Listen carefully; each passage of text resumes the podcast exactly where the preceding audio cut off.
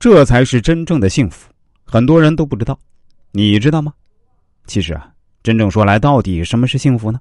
有人说，就是照看好这条命，安顿好这颗心。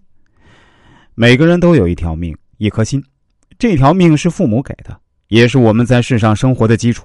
我们要保证他的健康，而身上的疾苦会影响生命整体的质量。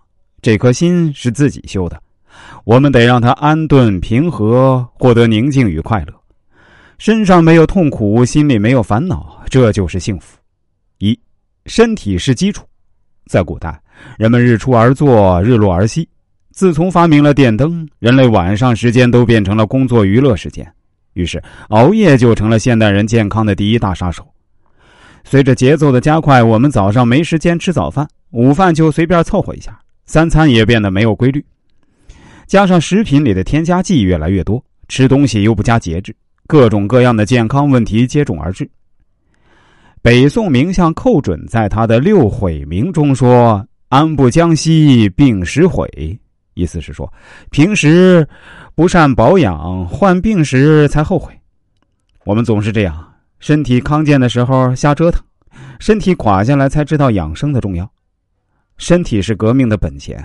丢掉了身体的健康，无休止的病痛就会如影随形的侵入到你生活的方方面面，让你的生活质量跌到冰点。到那时候才开始知道身体健康的重要性。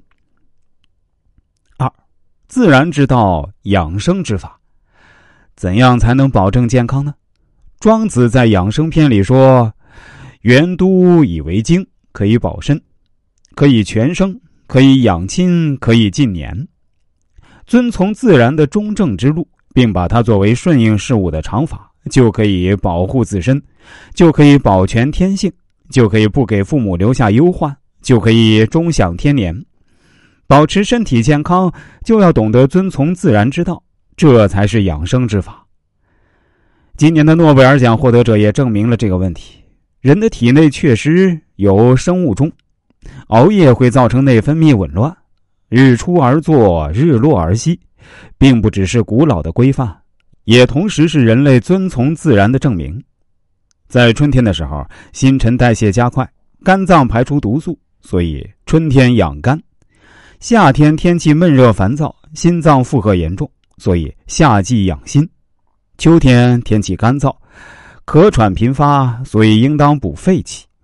冬天人们需要足够的热量对抗严寒，所以应当温补肾阳。所以，什么是养生？就是遵从自然的规律，不做违背它的事情。只有这样，才能保持身体康健，益寿延年。第三，过度的欲望是烦恼的根源。信息技术的发达，使得这个世界上最富有和最贫穷的同时暴露出来，在比较中，人们很容易觉得不平衡，欲望。就被激发出来，